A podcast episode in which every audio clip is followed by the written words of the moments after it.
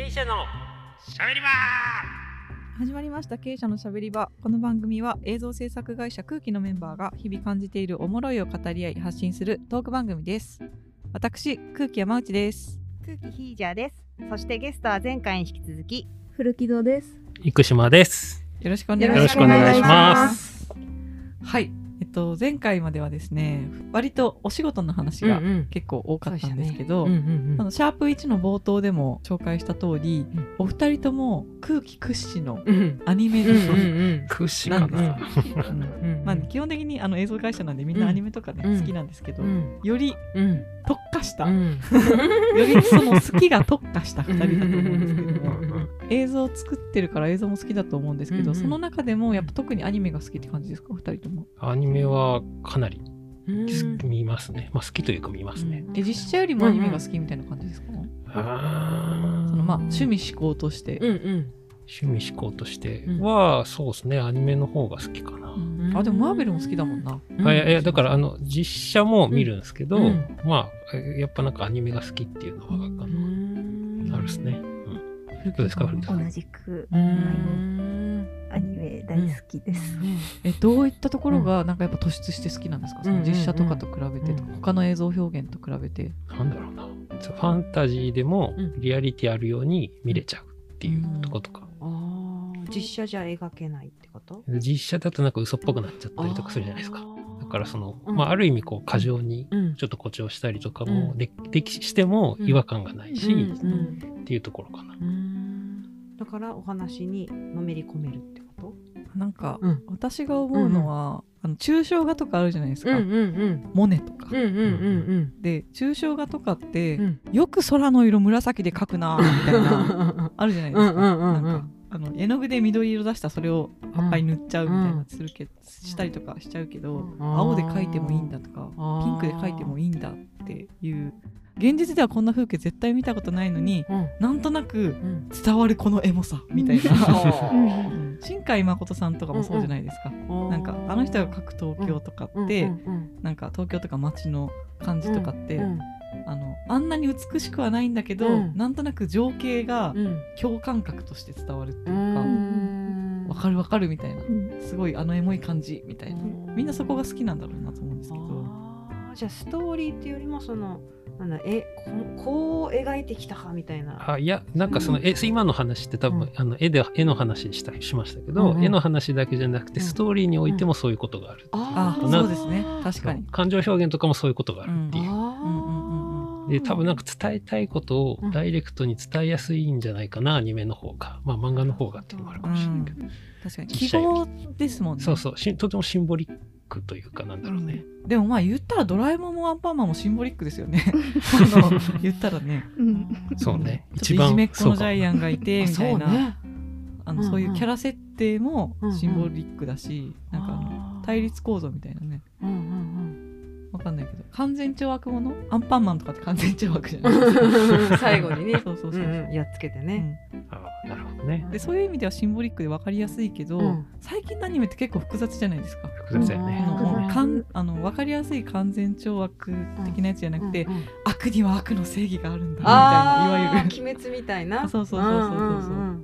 なんかどんどん複雑になって文脈もこうね、うん読解力が必要になっている、あーアニメでも。うん、ニメ好きな人で読解力がある人が多いなってすごい思うんですよ、あそうなんそうなんですか、そうじゃないですか。だって考察中とか考察が アニメとかそういうあのストーリーとかを考察する人って、うんうん。もう行間を読むじゃないですか、あー。でその演出ってそういう文脈とかうん。行間を作る仕事だと思あー。なるほど。うので、えアニメの演出の面白さってなんかそこだなと思うんですけど、うん。それをビジュアルでも表現できるみたいな。うん小説でもね情景一致の描写とか言うじゃないですか、うんうんうん。主人公がちょっとなんか落ち込んでる時は雨が降ってる大体みたいな、あ うん。そういうのの連続だと思うんですけど分かりやすく言えば演出って、ーあーあーなるほど。うん。私そういうのちっちゃい時から見て、うん。なんかだんだんそういうのを考察していって、うんうん感じていって、うん好きになったって感じですね個人的にはアニメとかって。そうね、うん。いやそこまで僕はあの、うん。考察考察みたいなことはしないけど、単純に、うん。あの楽しんでは見てるかなっていうところですかね。えちっちゃい時どんなにも楽しんでたんですか？僕は、あの毎週のように「美女と野獣」借りて。ディズニー？そうそう VHS 借りて、うん。毎週のように見てたっていうのを覚えているビデオえでビデオ屋さんに借りに。それ小小学生ぐらいじゃないかな多分。あのだからビビデオ屋さんにレンタルビデオ屋さんに「うん。あの美女と野獣」借りにうん。毎週借りるんですよ。毎週？毎週末。うん。えあれですか？か返しに行ったらまた借りるみたいな？あいやか返しにあどうどうだったかな？その1週間レンタルだったら返しに行ってもう一回借りるかもしれないけど、うん。あの平日あんまりこう見る時間なかった記覚え記憶があるんで、そうそう週末にはいはい借りて、でもう何回も見週週明けに返してそうそうそう。また週末にまた週末に借りて。美女の野獣って映画です。映画です同じものを？同じもの何回も見てました。えどこが好きだったんですか？強烈に。強烈に、えーどうだろうね。あのまあ単純にあのミュージカルとしてすげえ多分完成度が高かったんだろうなっていうところと、うんあとあのその最初のねベルの曲がとても楽しかったよね。子供のボンジュールのやつ。そうそうボンジュールボンジューそうそうそうでからの、うん。からのそのえっとなんだっけあの名前忘れちゃった、うん。ガスト？ンなんだっけ、ガストンガストン。ガストン。か、うん。ガストンのあのね、ちょっと悪そうな曲。の、あのブラックな雰囲気と、うん。でその悪そうな雰囲気とはまた別でこうちょっと妖艶でこうダークなこの野獣のところで繰り広げられるこう曲な感じとか、でさらにこの楽器たちがねその中でこう楽しそうにお出迎えするっていうところうん。のそのディズニーならではのうん。とても好きだったと。えでもだって美女の野獣って女の子が好きなんじゃないの？偏見。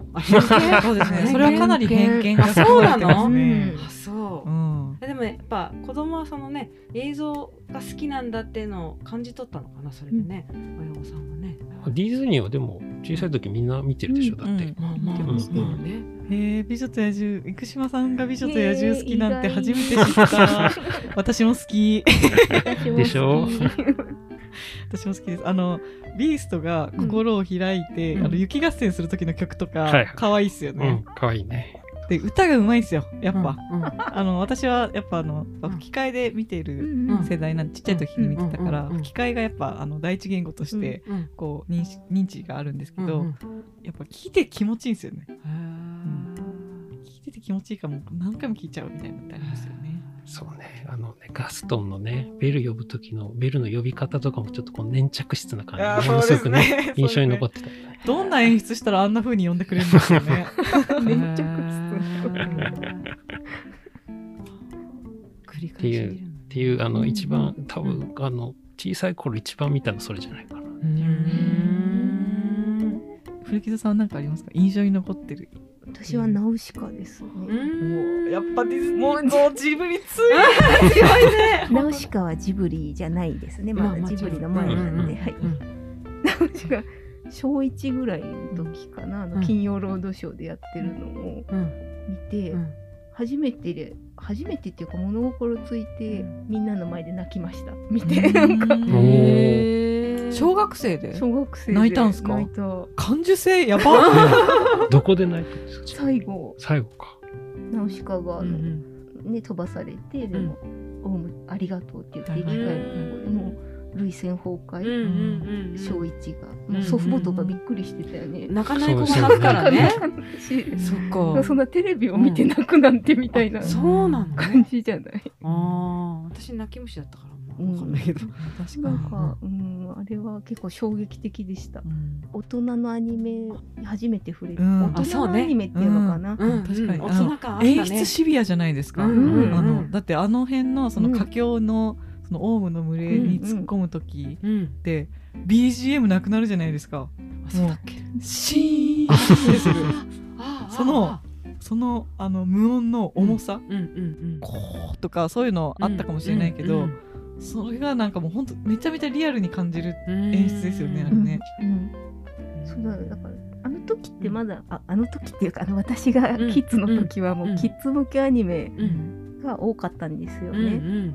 ドラゴンボールとか大好きだったけど、うん。はいうん。それとは一線を画すアニメに初めて触れて、うん。衝撃かも、うん。だからその世界平和とかうん割と私考えてまして、うん。うんうん結構大学選ぶ時も、うん。あのはい、影響を受けましたね。うん。その小一の時に、うん。あやっぱり大気汚染とか良くないなっていうのを、子供なりに感じてずっと持ってたのかなそれを。だってあのナウシカが自分の庭で、庭っていうかあのあるじゃないですか秘密の庭みたいな。あそこでなんかあの、本当は共存していけるんだみたいなうん。いうところのうん。演説とかいいですよね、うん。あの演説。水が悪いの。そううんうん。汚れ大地が汚れてるからな。の。うんうんうん。から始まったかな。うん。でもそれそれから今もずっとアニメが好。きっていうのはね。うちはこううん兄と弟がいたんで、うん。常にマガジンとジャンプはがあってあー自分もリボンと仲良し買ってるうん。うん。ような、うん。うん常に漫画があるような感じだったんですね。へえ。なので、うん。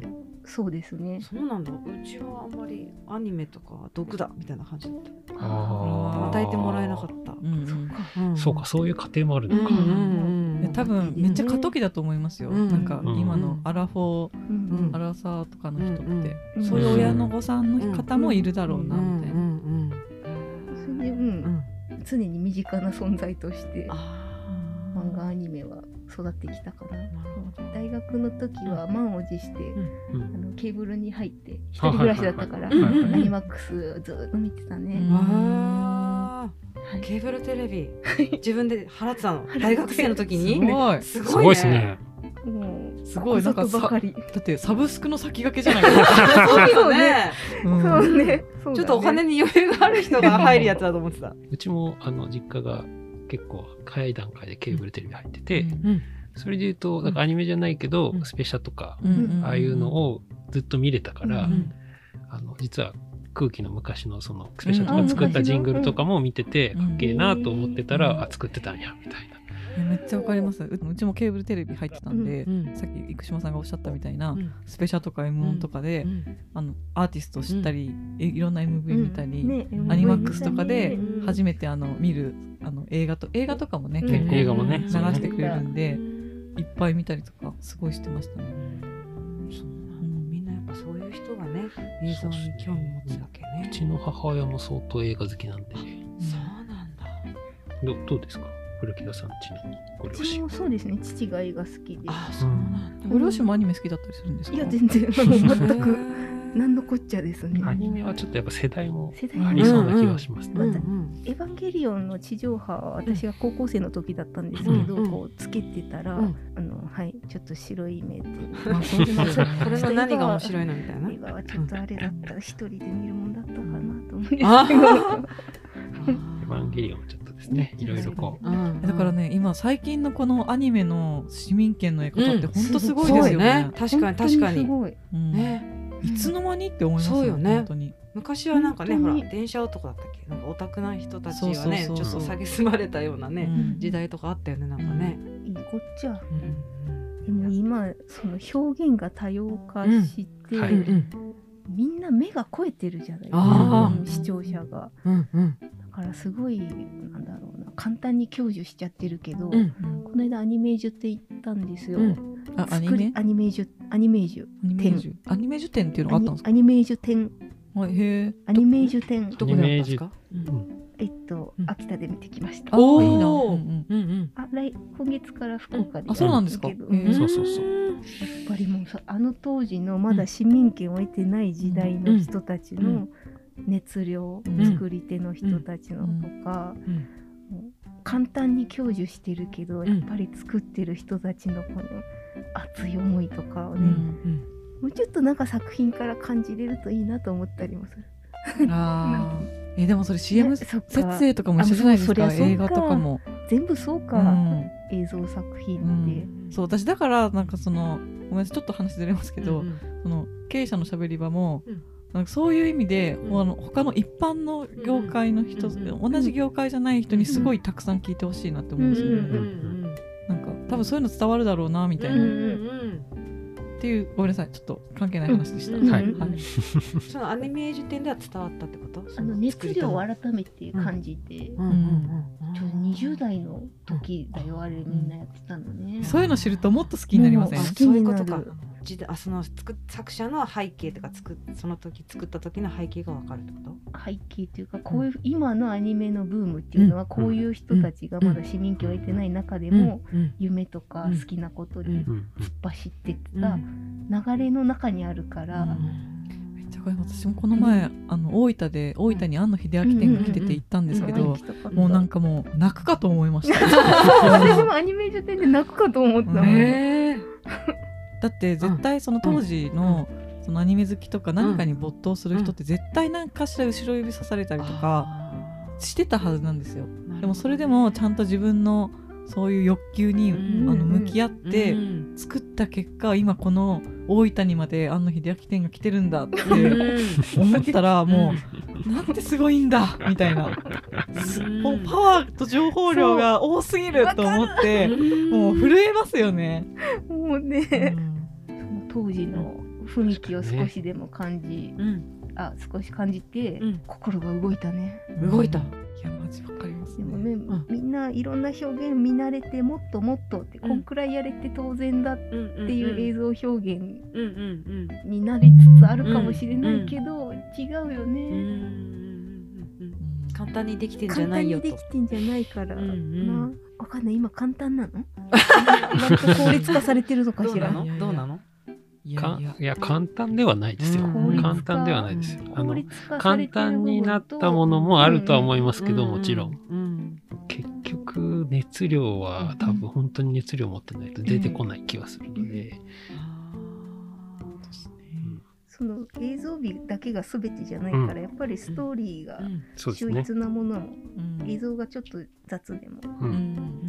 んストーリーで見せるっていう作品もあって、うん。面白いにもいろいろありますからね、うん。興味深いから、うん。爆笑から、うん。ちなみに生島さんは自分もあのお仕事ではい。映像を作ってるっていう身として、おー。この作品であのこういう手法を勉強したうん。みたいなうんのってあるんですか、なんか例えばあのディズニーとかであのセル画をはいはい。物理的にこう並べて距離をつけてはいはい。あの撮影の時に縦に並べるんですよ。なんかあの塔みたいなうん。やつを立てて、うん。でそこに一番後ろの一番遠くにある山はカメラから一番遠くにうんうん。置いて、うん。であのだんだんだんだんこうそういうかき割りみたいな感じで、セル画をうん重ねてってそういう示唆を出すっていう技法を初めてやったのがた確かディズニーなんですよへね。ー。っていう感じでででそれって今のうん。アフターエフェクツでうん。レイヤー上で こう並べるみたいなのと全く一緒なんですよ、なるほど。考え方的には。前はだからセル画はね、ほんとこう、縦にこう開けて並べて、それぞれがちょっと動かせたりとかしてで、それを上からカメラで撮影してた。うん。そうだから、ねあのあのああいうセル画なのにその奥に行くうんようなアニメーションみたいな、だから実際にあれもカメラが奥に行ってんですよ。お奥に行ったりあのななんかセル画の方が上がってるのかカメラが下に行ってるのかちょっとわかんないですけど、まあ、そういう感じでつけてんですよね。そう、えっとね、今もうあるかわかんないけど、うちの大学にあったんですよ。えーアニメの台が。え昔はこういうので使ってましたよそうそうそう。それがもうなんかひっそりとした、こう、なんか倉庫みたいなところに眠っていて、えーでそこもなんかこう何レイヤーかこうちゃんと置けるような台があって、うんうん。で上にこうカメラを固定するみたいな、っていうのがあって、でそれで撮れるよってまあ、誰も使ってなかったですけど、あそうだから多分あ私結構昔のアニメとかー、うん。そのいろんなアニメの演出とかその背景の動き方とか見て、ん。なんかめっちゃべんあの勉強になるなーって思いながら見てるんですよね。なんかあ昔こういう風のアニメでも。にするとこういう風に見えるんだみたいな。一番わかりやすいのはだから全部静止画なんですけど、うんうんうん。ちょっとずつ動かすスピードを変えると電車の窓から見てるようなうんうんうん。見え方になったりとかっていう風にするっていう。へー。線路のすぐ横に生えてる木ってビュンビュンビュンビュンっていくじゃないですか。おーおーおーおー。ちょっと遠くにあるうん。ビルとかうん。家とかは、まああ普通にスッスーそうかそうか。スーっていくじゃないですか。月とかはね。そう。で、うんうんうんうん。一番遠くにある山はうんもう,、もう動いてねえんじゃねえかみたいな感じじゃないですか。うんうんうん。そういう感じで、うんうん。あのスピードを変えることによってなんかあのはあ。なんとなくその距離感とかうんうん。があのうん。表現できたりするんですよ。あそう。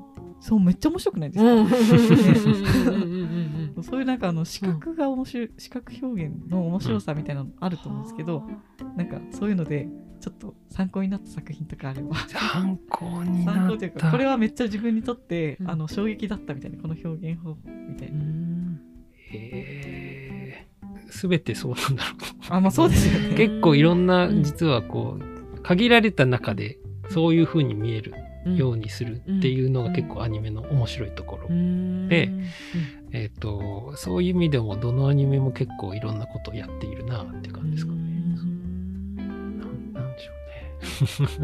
難しいな。これっていうこう具体的がちょっと難しいですけどね。そういう視点で見たことないから私。いやマジ総合芸術ですよ。本本当に。視覚効果とかねうん。音響とかもそうだし。音もそうだしまあうん。もちろん実写映画も総合芸術ですけども。はい。はい。フォロー入れとくと。うん。私もあのカウボーイビバップはい。はい。見てたんですけど、大見てました学生の時見てましたに。えわかんない。カウボーイビバップで改めて、うん。あの音楽の重要性っていうのをうんうん知りました、アニメにおける。うんあのアニメでサントラ買ったのってカウボーイビバップだけだったの、そうなんだ。かっこいいですよね。かっこいいよね。かっこいいですよね。やっぱ一番有名なのってやっぱあのオープニングじゃないですか、はい。カウボーイビバップって。ノンノンノンノンノンんそれはにわか仕込みノンノンえなんていうですよ。どこのどうどういうシーンでかかったどの曲が好きとかってあるんですか？あこれが一番グッときたみたいな。曲曲だけでも、うん、フェイフェイのテーマ曲みたいなあのジャズのピアノの曲も好きだし、あのこあのうなんかキノうん。キノコの話。あマッシュルームマッシュルームさんマッシュルームさん。そう。あれがね楽しくですけど。そうなんですよ地球に VHS あのデッキを探しに行って、うん。あのその時にかかる曲も良かったしで持って帰ったらこれ VHS じゃねえかベータだよっていう。う、ん。あ今の子たちわかる？わからないかもし必要れない。なのはベータだよって。あれ？わかんないね。VHS に負けちゃったベータっていう企画があるの、うん。あのちょっと一回りちっちゃいやつね。そうそうちょっとだけ音楽とかリズムで、うん。いやあのすごいなって思ったのは、そうかな。あの他にあのエウレカセブンの第一話うん。があって、あのなんだろうこうん。うレントンってこう主人公の語りと、うん。まあ、音楽と入ってくるんですけど、こうバーンってこう画面場面転換するときにこうなんかこうなんなんですかね工作機みたいなのがカキンみたいな感じでうん音が鳴るんですよ。うんそれをうまいことこう途中途中に入れてテうん。ンポよく見せたりとかしてて、ここあれかっこいいなと思って、よく覚えてるね。な何回もやっぱ見てるんですか？そういうの好きなやつってのは。見てます。そ。うそうですね、エウレカとカーボーイビバップは見てますね。なんか映画とかって劇伴とかって言うじゃないですか、はい、そんなに映画見るときに音楽をうん。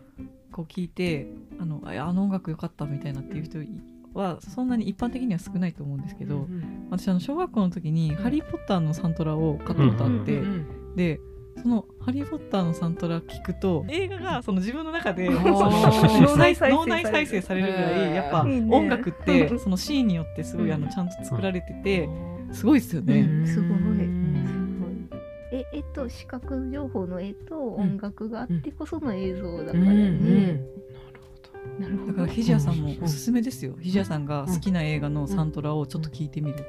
音楽の力をダイレクトに感じれるんで、あ音ーそっか楽そっか、うん。その音楽だけ聞くストーことによって。リーだけじゃなくてそうそうね。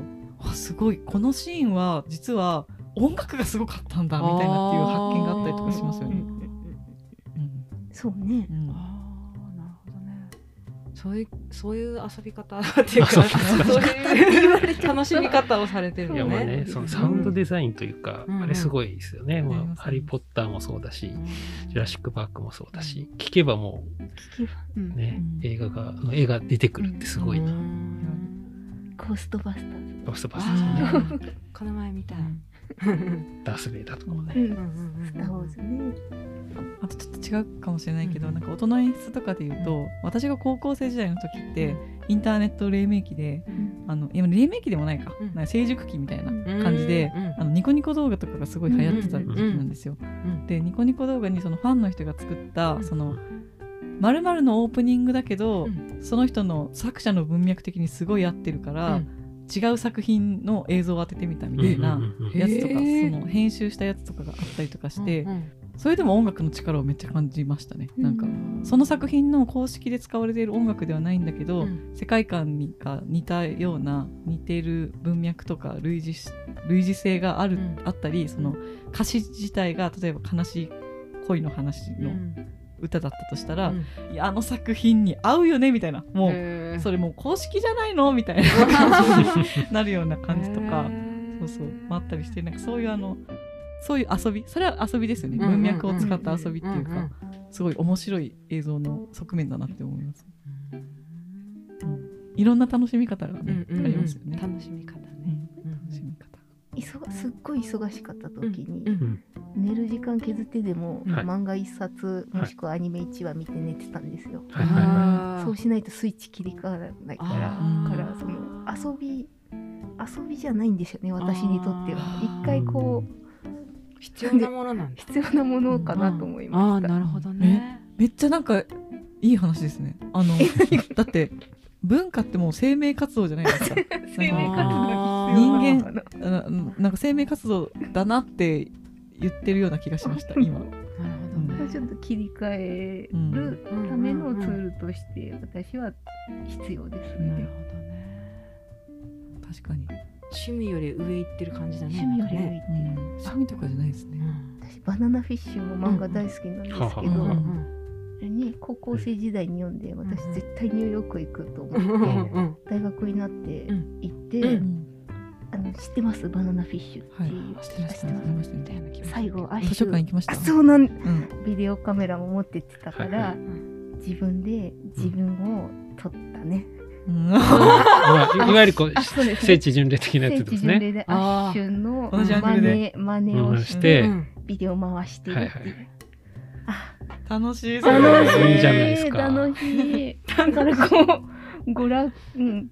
そうだね。趣味というか、うん。それが自分が海外に行こうっていうきっかけにもなるし、趣味だけじゃないのかも。うんうん。きっかけ作り。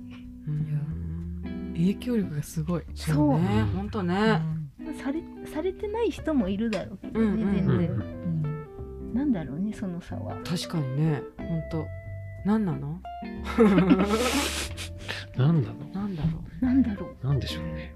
アニメのあ漫画の読み方わかんないっていう人もいるじゃない。あいますね。あたまにいるね。右からね。左どういうこと逆にって思っちゃうね。あとやっぱ、うん。あのアニメの声優さんの演技、アニメの演技が好きじゃなくて入ってこないっていう人もやっぱいますよね。うんもちろん。うんうんそうね。そういう人たちもいるけうんうどね、ん。そういう人たちにとっては今日の会はちょっと でもまあまあまあ一つのね、うん。あのそういう種族の話うん。です種よ。族種族でも興味深いうん。うん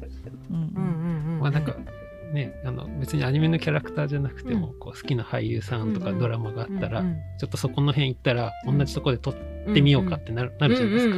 まあそういう、そういうことですよ。あそういうことですよね。あれ、あうんうんそうですよね。聖地巡礼？そうそうそう。聖地巡礼っていう言葉じゃないな、うん。違う。違う。違う。うん。そんな軽いもんじゃない。なんだこう、服は着てないけどコスプレみたいな感じ？うん、違う。違う。違う 作品にちょっと入りたい。ちょっとははいそうですね爪痕残したり、でもなんか相当アニメが好きなのが伝わりましたうんありましたか？うん伝わりました盛り上がりましたね。いくらでもできるよね。いやいやいやいいや、なんかもうこれこれだけでも4本取れそうだし。いやでもなんか楽しかったな。面白かったです。はい。私も新しい発見がありましたう。うんんみんなの他の話も聞きたいですね。こういう。なんかここまでの話ってあんま聞いたことない。そうね。初めて聞いたって感じがします。多分私は多分ね飲み会とかでなってたらさーって違う席にいるかもしれない。わかんない話に入れないそうだよね、うんうん。どうですかね。でも、あの年末一回結構みんなでだいぶスター・ウォーズの話しましたけど、うん。そうなのそうそうそう。なんですね。うん。新しいやつどうだった？みたいな。うん。あいやスター・ウォーズって本当面白くて、うん若い人が見れば、うん若ければ若いほど多分つまんないんですよね。あのそうなの？そうなの？あの当時のエポックメイキングなんで、うん。今の超スタンダードなんですよ。今じゃ普通だけど昔だったそうそうらよくある、うん。よくあるフォーマットじゃんみたいな。でもそのフォーマットを発明したのは、はい。これだよみたいな。それその凄さって そう面白いなって思うんそうかですよね。そうかなんか、スタンダードになってることがね、あー。いかにすごいか。うん、そういうなんか世代を超えての味わいがあるなみたいな。